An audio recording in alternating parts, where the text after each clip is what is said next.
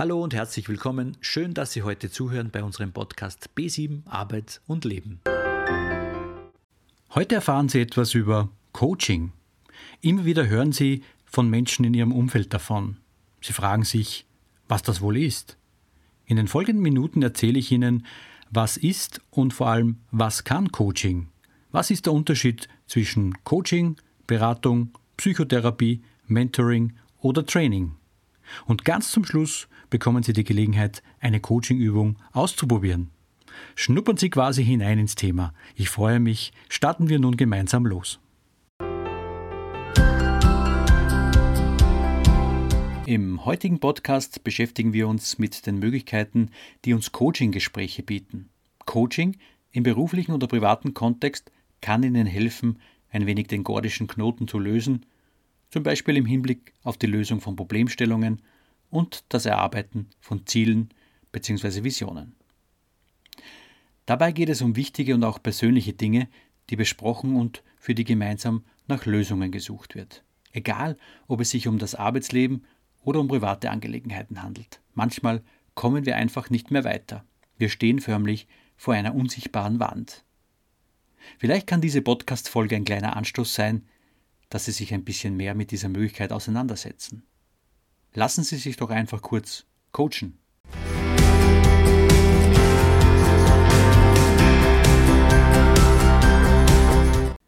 Bei B7 beraten wir unsere Kundinnen und Kunden auf Augenhöhe.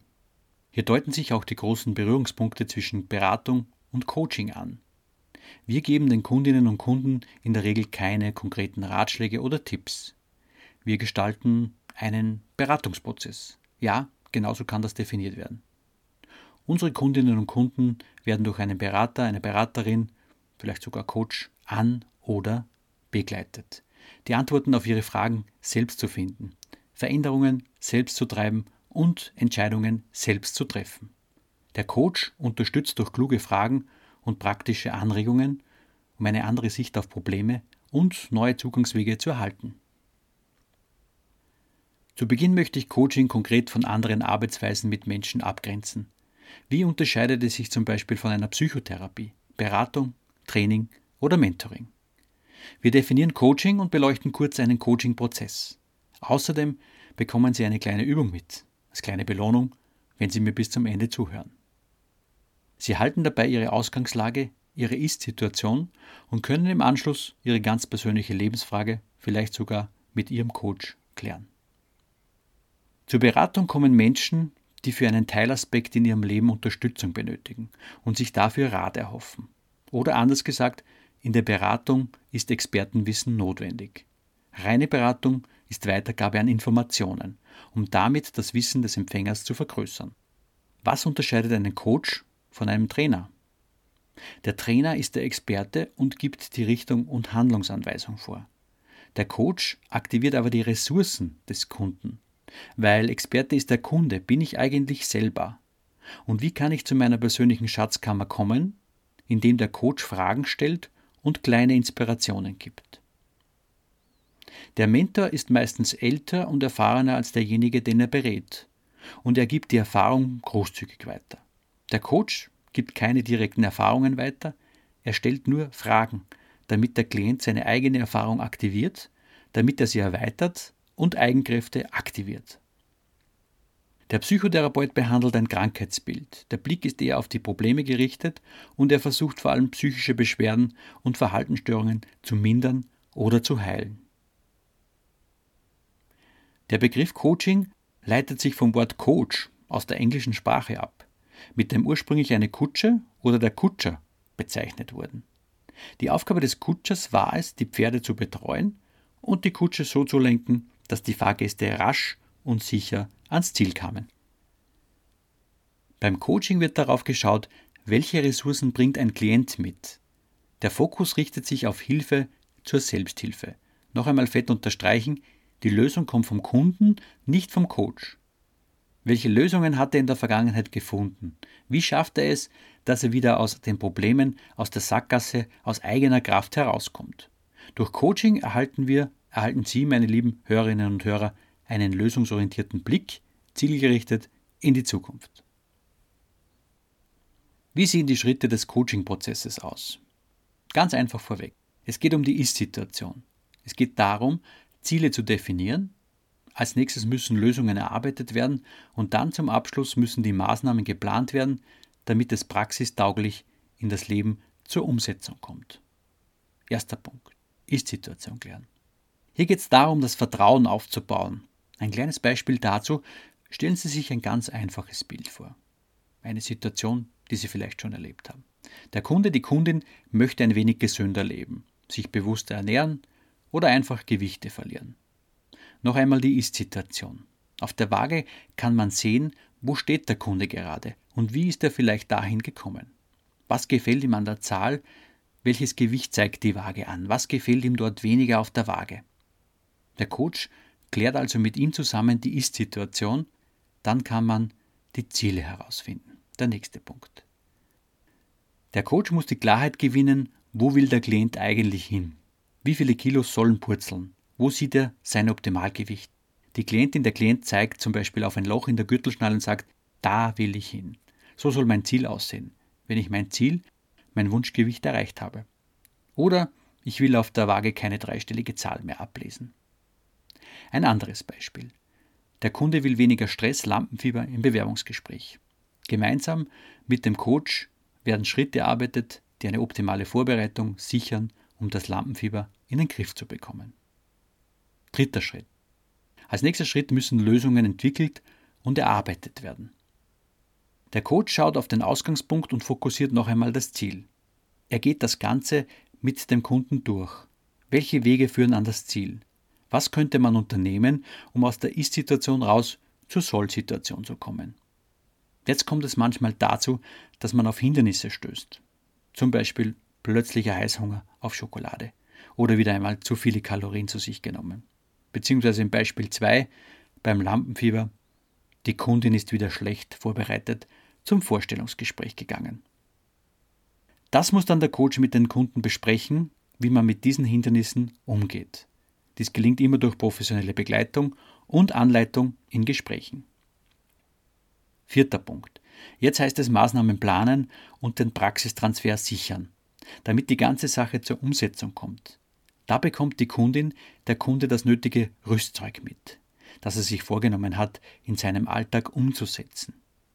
In der Theorie kann er zwar gute Vorsätze machen, aber sein Leben kann er nur in der Realität ändern.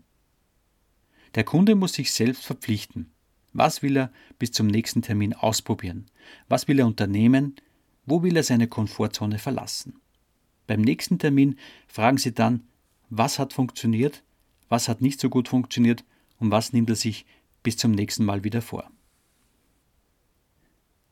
Beim erfolgreichen Coaching erreichen Coach und Kunde eine gute Symbiose damit, in der der Coach anleitet, motiviert, Hilfe zur Selbsthilfe bietet und der Kunde die Verantwortung für die Veränderung für das eigene Tun übernimmt.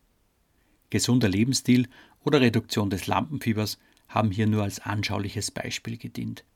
Auch die ganz großen Lebensthemen und Belastungsfaktoren werden mit Coaching behandelt. Das muss natürlich ausdrücklich noch dazu gesagt werden. Wie versprochen habe ich eine Übung für Sie mitgenommen. Die Übung heißt Dein älteres Selbst befragen. Ziel hier ist es, den inneren Dialog zu führen, um mehr Klarheit und Achtsamkeit zu erhalten. An welchem Punkt stehe ich welche Gedanken und Informationen kann ich dadurch in den Coaching-Prozess einbringen? Die Übung ist aus Erfolgreich Coachen in Beruf und Alltag von Evelyn Maas und Carsten Ritschl. Setz dich bequem hin, sodass du für einige Augenblicke so sitzen bleiben kannst und nimm wahr, was du noch verändern kannst, um für einige Zeit ruhig und gelassen hier sitzen zu können. Du hast wie immer die Wahl, ob du deine Gedanken nachhängen magst oder ob du meiner Stimme lauschen magst und all den Assoziationen, die sie bei dir weckt. Und du weißt, dass du heute Kontakt mit deinem älteren Selbst aufnehmen kannst und ihm die Fragen stellen kannst, die dich im Moment bewegen. Nimm einen tiefen Atemzug und lass ganz bewusst all die Muskeln los, die du jetzt nicht brauchst. Vielleicht fühlst du dich dadurch ein wenig schwerer oder wärmer oder einfach nur entspannt. Und während dein Körper sich ganz von alleine loslassen wird, kannst du dich auf die Reise begeben, zu deinem älteren Selbst.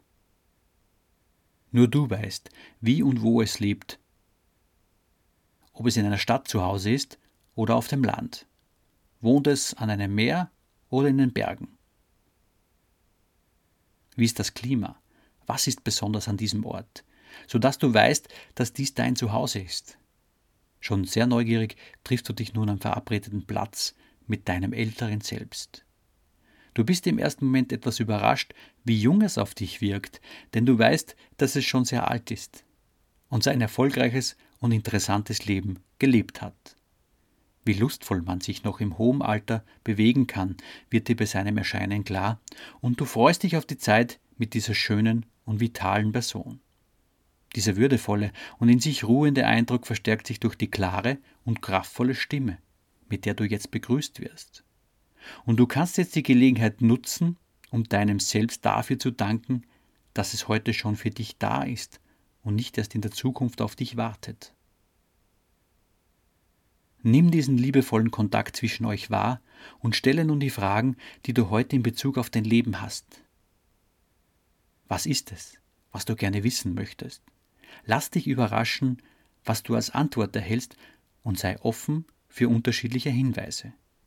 Die Weisheit deines älteren Selbst kann dir auf ganz unterschiedlichen Arten klar werden. Bedanke dich auf deine Weise für die Unterstützung und vielleicht wollt ihr noch ein wenig miteinander philosophieren oder ein wenig Zeit in Ruhe zusammen genießen. Du kannst genau das tun, was jetzt für dich stimmt. Wenn du Lust hast, kannst du deinem Selbst etwas schenken und dich dann für heute verabschieden. Und mit dem, was für dich bei dieser Begegnung wichtig war, komm wieder hierher zurück. Zurück in diesen Raum, mit deiner Aufmerksamkeit ganz hierher und mache eine Bewegung, die dich vollständig wach werden lässt. Ich hoffe, Sie haben heute wieder was mitgenommen und hören wieder rein bei uns. Das Coaching versetzt die Kunden in die Lage, ihr volles Potenzial in den Bereichen auszuschöpfen, auf die sie sich konzentrieren möchten. Der Klient wählt den Inhalt der Sitzung, während der Coach ihm zuhört und Beobachtungen und Fragen beisteuert. Das Coaching beschleunigt den Fortschritt der Klienten indem es ihnen dabei hilft, sich auf ihre Ziele zu konzentrieren, Hindernisse, Sichtweisen und Fähigkeiten zu erkennen, die ihre Entscheidungen beeinflussen, und indem es sie dabei unterstützt, Strategien zu entwickeln, um ihre Ziele zu erreichen. Immer daran denken, die Lösung kommt vom Kunden, also von Ihnen selbst, nicht vom Coach. Schön, dass Sie mir zugehört haben. Alles Gute, bleiben Sie neugierig und lieben Sie das Leben. Ich freue mich sehr, dass Sie hier sind.